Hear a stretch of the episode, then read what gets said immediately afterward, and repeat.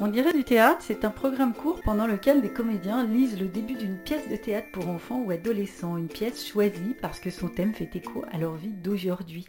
Bref, c'est un programme consacré au théâtre contemporain pour la jeunesse. Pendant quatre épisodes, nous allons chercher ce que les contes traditionnels peuvent encore avoir à nous dire sur nous et notre époque. Pourquoi ils arrivent pas? J'en sais rien. On peut pas s'asseoir? Non, ça fait grandir. Elle te va bien, cette robe. Merci. T'as de la chance, toi. Tout te va. Je sais. Hier encore, on m'a dit la même chose dans un magasin. C'est fou. À vous, tout vous va. Et puis vous faites si jeune. Vos filles, si on savait pas que c'était vos filles, on les prendrait pour vos sœurs. C'est la comédienne Sophie Richer et le comédien Benjamin Aboulker qui nous lisent dans un instant les premières scènes de Cendrillon, ou plus exactement, de ce que l'auteur et metteur en scène de théâtre Joël Pomera a écrit à partir de ce conte.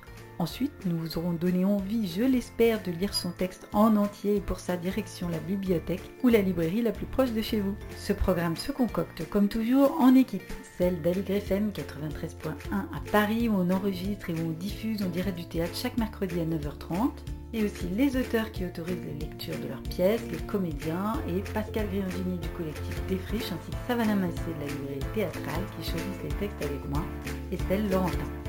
Depuis que l'on sait, grâce au psy, que l'enfant est une personne, il est couramment admis que les enfants peuvent à tort se sentir responsables de ce qui arrive à leurs parents. Une croyance naïve qui conduit tout droit sur les sentiers tortueux et inconfortables de la culpabilité. De l'histoire de Cendrillon, Joël Pomera retient d'abord la perte de sa mère, car c'est bien parce qu'elle est orpheline que les ennuis commenceront et que ce conte adviendra. Ici, les dernières paroles de la défunte, mal comprises, conduisent la jeune fille à s'obliger à penser sans arrêt à sa mère pour la garder vivante et se construire un petit enfer. Alors grandir, malgré ce deuil, devient le thème central de la pièce. Puis apparaissent un à un les événements familiers de ce conte. La belle-mère marâtre, les deux vilaines sœurs, le prince et même la chaussure.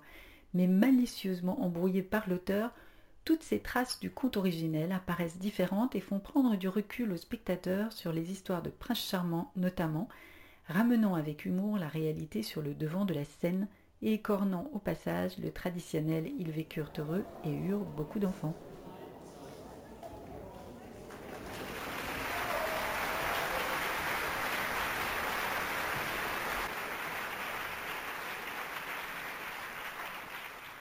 Scène 1 Je vais vous raconter une histoire d'il y a très longtemps. Tellement longtemps que je ne me rappelle plus si dans cette histoire c'est de moi qu'il s'agit ou bien de quelqu'un d'autre. J'ai eu une vie très longue. J'ai habité dans des pays tellement lointains qu'un jour j'ai même oublié la langue que ma mère m'avait apprise. Ma vie a été tellement longue et je suis devenue tellement âgée que mon corps est devenu aussi léger et transparent qu'une plume. Je peux encore parler, mais uniquement avec des gestes. Si vous avez assez d'imagination, je sais que vous pourrez m'entendre et peut-être même me comprendre. Alors je commence. Dans l'histoire que je vais raconter, les mots ont failli avoir des conséquences catastrophiques sur la vie d'une très jeune fille. Les mots sont très utiles, mais peuvent être aussi très dangereux, surtout si on les comprend de travers. Certains mots ont plusieurs sens, d'autres mots se ressemblent tellement qu'on peut les confondre. C'est pas si simple de parler, et pas si simple d'écouter. Quand elle était encore presque une enfant, une très jeune fille qui avait beaucoup d'imagination, avait connu un très grand malheur, un malheur qui, heureusement, n'arrive que très rarement aux enfants. Un jour, la mère de cette très jeune fille était tombée très malade, atteinte d'une maladie mortelle. Elle ne sortait plus de sa chambre. Elle parlait d'une voix faible, tellement faible qu'on avait du mal à comprendre ce qu'elle disait. On devait sans arrêt la faire répéter. Scène 2. La chambre à coucher de la mère. Dis donc, tu veux pas te lever aujourd'hui? Ça fait des semaines que t'es couché, tu dois en avoir marre, non? Moi j'en ai marre en tout cas. J'entends pas quoi? Excuse-moi, j'entends pas, maman, ce que tu dis. Faudrait que tu parles plus fort, je te l'ai déjà dit. Alors, parfois, la très jeune fille se sentait obligée de faire comme si elle avait très bien compris. T'as tout le temps envie de dormir? C'est ça que tu as dit? Ma chérie, il faut que je te dise que je vais bientôt mourir. Je le sais, ça, que t'as tout le temps envie de dormir. Chérie, je vais m'en aller. Et que t'es fatiguée? Tu sais, je vais m'en aller pour toujours. Et que tu dors le jour? Je le sais ce que tu dis. Tu veux pas qu'on aille se promener plutôt que de discuter? C'était pas si simple de communiquer avec sa mère, et ça la fatiguait. Alors, souvent, on demandait à la très jeune fille de la laisser se reposer. Et puis un jour, on lui dit que c'était sans doute la dernière fois qu'elle la verrait. On lui dit qu'elle devait être courageuse et que sa mère voulait lui dire des choses importantes. La très jeune fille promit cette fois-là d'être encore plus attentive que les autres fois. La mère murmure quelques mots à sa fille. La très jeune fille se penche vers elle. Je vais te répéter pour que tu sois sûre que j'ai bien entendu.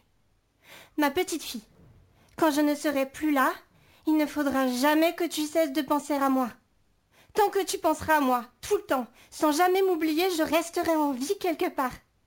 Maman, je te promets que je penserai à toi à chaque instant. J'ai très bien compris que c'est grâce à ça que tu mourras pas en vrai et que tu resteras en vie dans un endroit secret, invisible, tenu par des oiseaux. J'ai très bien compris que si je laissais passer plus de cinq minutes sans penser à toi, ça te ferait mourir en vrai. Ne t'inquiète pas, maman, je ne te laisserai pas mourir en vrai. Tu peux compter sur moi tous les jours, à chaque minute et pendant toute ma vie. Tu seras dans mes pensées. N'aie pas peur. On vous l'a dit. Ce n'est pas sûr que la très jeune fille ait compris parfaitement bien les paroles de sa mère. Elle avait beaucoup d'imagination. Et ce jour-là, elle était très émue. Dans la vie, son imagination galopait parfois à toute vitesse dans sa tête et lui jouait des tours. Ce qui est certain, c'est que cette histoire n'aurait pas été la même si la très jeune fille avait entendu parfaitement ce que sa mère lui avait dit.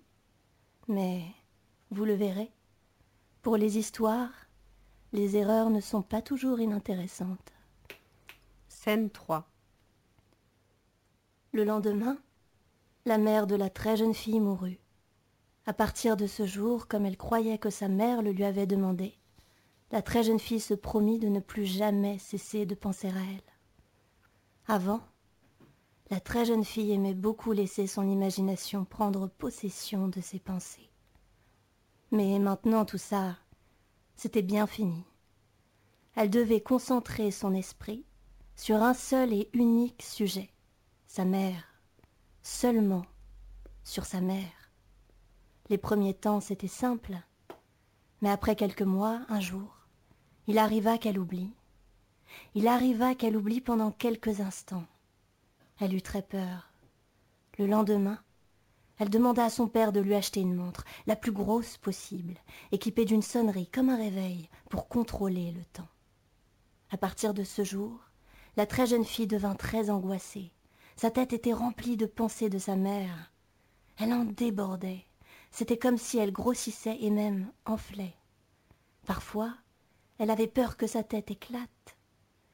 Et elle commença à s'en vouloir. Elle disait que penser à sa mère aurait dû être naturel, et non pas un effort. Elle disait que penser à sa mère aurait dû être naturel, et non pas un effort. Scène 4. Dans une maison en verre. Un peu plus tard, le père de la très jeune fille décida qu'il était temps de se remarier. Il avait rencontré une femme qui avait deux charmantes jeunes filles. Elles habitaient toutes les trois dans une maison très particulière. Cette maison était construite tout en verre. Oui, en verre. Pourquoi ils arrivent pas? J'en sais rien. On peut pas s'asseoir? Non, ça fait grandir. Elle te va bien, cette robe. Merci. T'as de la chance, toi. Tout te va. Je sais. Hier encore, on m'a dit la même chose dans un magasin. C'est fou. À vous, tout vous va. Et puis vous faites si jeune. Vos filles, Si on savait pas que c'était vos filles, on les prendrait pour vos sœurs.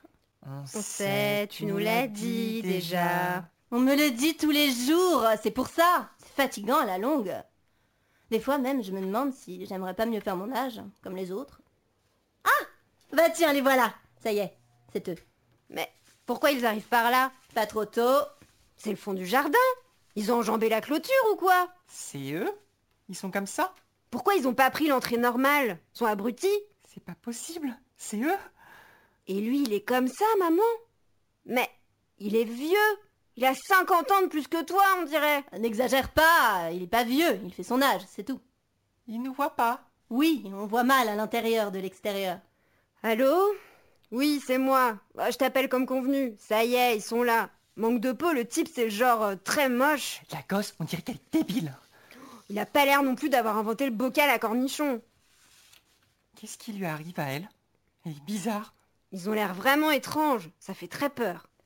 Coucou On est là Je te rappelle. Oui, bonsoir On est là Bonsoir. Pour entrer, faut faire le tour. L'entrée est complètement de l'autre côté. Là, vous êtes entré par le mauvais côté. Il t'entend pas. Je vous dis qu'il faut faire le tour. Faites le tour. L'entrée est de l'autre côté de la maison, par là. Je vous dis que pour entrer, il faut faire le tour. Faites le tour, par là. Faites le tour. Faites le tour, on vous dit, c'est pas vrai Non Mais non, pas de ce côté, de l'autre, on vous dit. Non Ils sont trop cons C'est bon, je vais les chercher. Je crois qu'ils ont du mal à comprendre. Vous venez d'entendre un extrait de Cendrillon, écrit par Joël Pomera. Pour sa compagnie Louis Brouillard, depuis 1990, il écrit et met en scène ses textes. En 2004, sa pièce Au Monde est son premier grand succès public et critique. Succès qui seront au rendez-vous ensuite pour D'une seule main en 2005, Les Marchands en 2006 ou bien plus récemment la réunification des deux Corées ou encore Fin de Louis, un spectacle fleuve inspiré de la Révolution de 1789. Joël Pomera s'est intéressé souvent au théâtre jeune public en s'inspirant comme ici de contes connus. J'espère que cette lecture vous aura donné envie de voir cette Cendrillon sur scène, alors dès que ce sera enfin possible, guettez les programmes des théâtres autour de chez vous. Et en attendant, pour réécouter en direct du théâtre, c'est sur toutes ou presque toutes les bonnes plateformes de podcast, et puis bien sûr sur aligrefm.org. La conclusion, c'est comme toujours une chanson de circonstance.